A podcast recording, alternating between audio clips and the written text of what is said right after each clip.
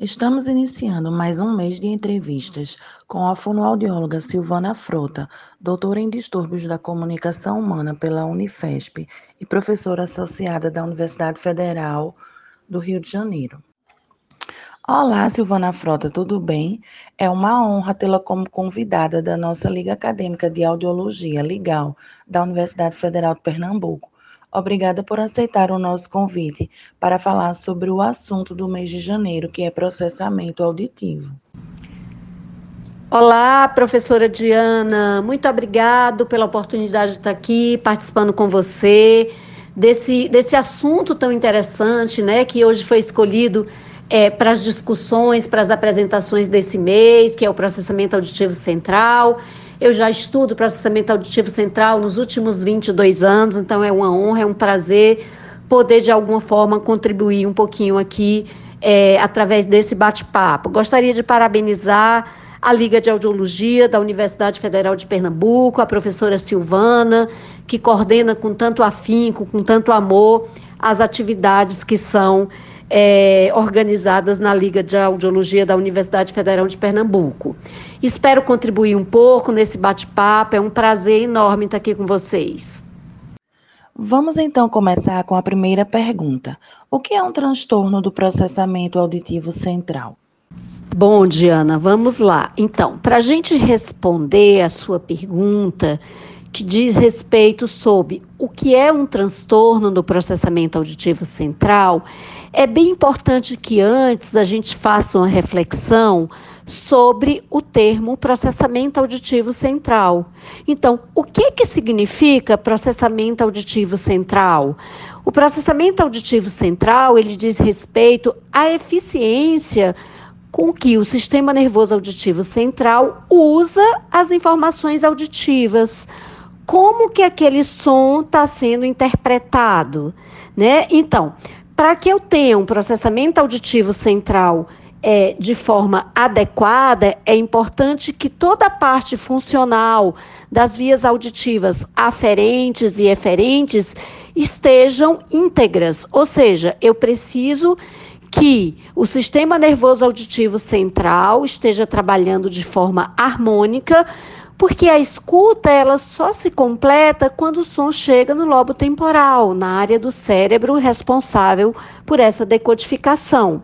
Então, quando eu tenho alguma habilidade auditiva que é exa exatamente executada nas vias auditivas centrais, funcionando de forma inadequada, eu tenho um transtorno do processamento auditivo central.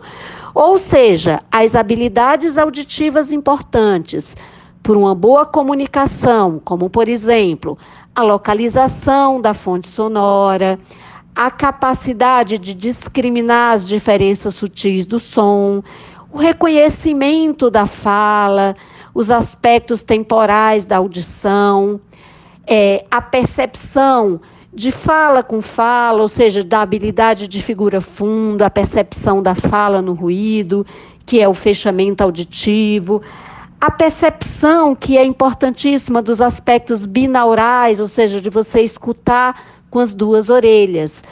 Todas essas habilidades que eu acabei de falar, quando eu são importantes para a comunicação. Logo, quando eu tenho uma ou mais de uma habilidade auditiva alterada, eu posso dizer que aquele indivíduo, quer seja criança, adulto, adolescente, tem um transtorno do processamento auditivo central.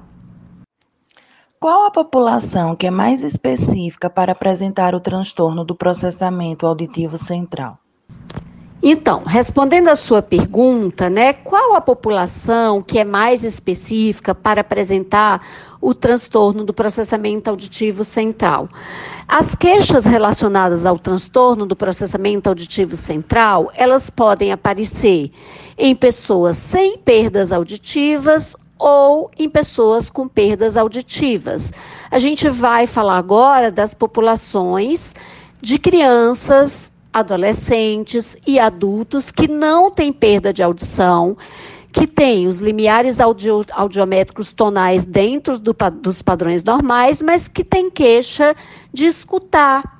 Escutar em ambientes desfavoráveis, onde tenha mais ruído, de escutar quando tem duas pessoas falando ao mesmo tempo.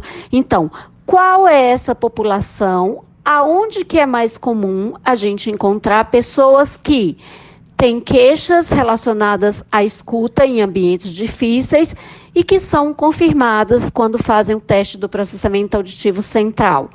O que a gente vê hoje em dia é que é, eu posso ter uma alteração do processamento auditivo central, ou seja, um transtorno do processamento auditivo central primário, sem que haja outras condições alteradas em relação às questões linguísticas ou eu posso ter transtorno do processamento auditivo central que venham acompanhados de outras questões linguísticas, que aí a gente vê como, como comorbidade.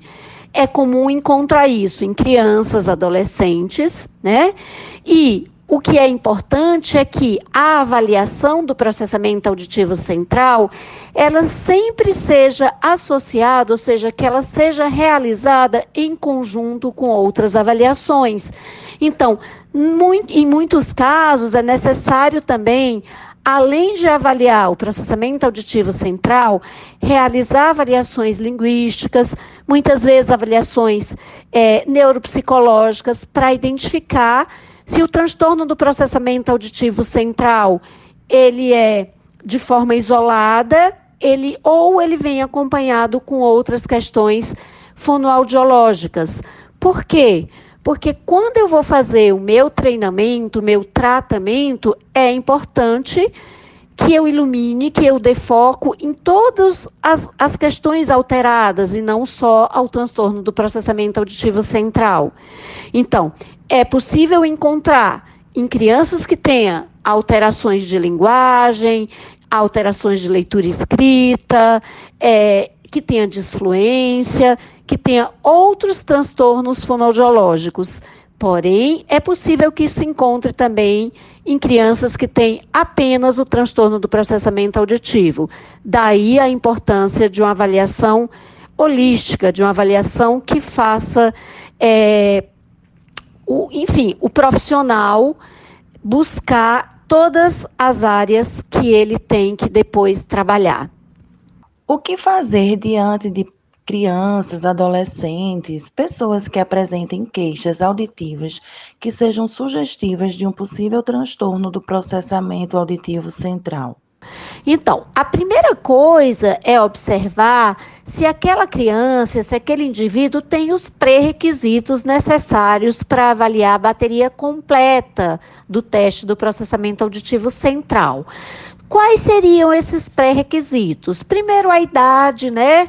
Vários guidelines nacionais e internacionais já recomendam que tenha, é, que, que em caso de crianças, que a idade adequada para fazer o teste seja sete anos ou mais, que tenha as habilidades é, cognitivas adequadas, compatíveis com a idade, que os limiares tonais estejam ok, estejam normais, que naquele momento não exista questões de orelha média, porque em caso de alterações de orelha média, o mais importante seria primeiro tratar e depois é, fazer o teste do processamento auditivo.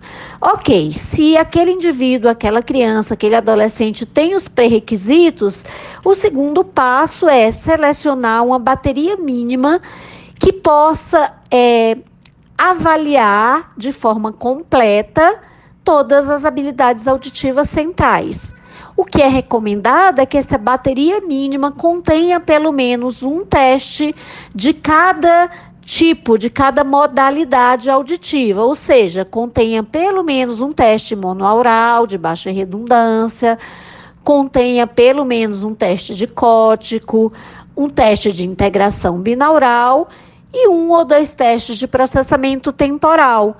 A gente sabe que o processamento auditivo não existe uma bateria que seja padrão ouro, ou seja, ou um teste que seja padrão ouro, que existem diferenças de uma escola para outra, até mesmo de um país para o outro, mas hoje já é um consenso de que a bateria mínima tem que conter pelo menos um teste é, dessas modalidades a que eu acabei de citar, ok? Muito obrigada, Silvana Frota. Não temos dúvidas que suas respostas contribuíram demais para o aprendizado e a prática de quem nos ouve. Esperamos poder contar com sua participação em entrevistas futuras. Um grande abraço. Imagina, Diana, foi um prazer participar desse projeto tão bacana do mês do processamento auditivo central, que é um projeto da Liga de Audiologia da Universidade Federal de Pernambuco. Eu fico super orgulhosa de ver esses projetos acontecendo, principalmente no Nordeste, né? Eu sou da Universidade Federal do Rio de Janeiro, mas eu sou nordestina, sou cearense, então eu fico muito orgulhosa e muito feliz de ver esse tipo de projeto acontecendo nas nossas universidades federais do Brasil todo, incluindo o Nordeste. Para finalizar, eu gostaria de deixar uma última mensagem, sabe, é, em relação à importância de um diagnóstico correto dos transtornos do processamento auditivo, do profissional ter o cuidado na hora de selecionar o teste adequado, sempre pautado na especificidade, na sensibilidade de cada teste se eu tenho um transtorno do processamento auditivo e se esse diagnóstico é certeiro, ele foi feito de forma correta, isso é uma ferramenta valiosa na mão do terapeuta e o treinamento auditivo com certeza vai dar um ganho, uma qualidade de vida, enfim, é, vai melhorar muito a vida daquele indivíduo que tem o transtorno e que faz o treinamento auditivo. Eu vejo assim resultados fantásticos de treinamento auditivo e isso impacta não só nos sintomas auditivos, mas, enfim, na vida do indivíduo como um todo, em relação às, às questões de linguagem, de fala, enfim, principalmente naquelas crianças que têm essas comorbidades. Muito obrigado, beijo grande no coração de todos vocês. Obrigado por todos que estão nos escutando.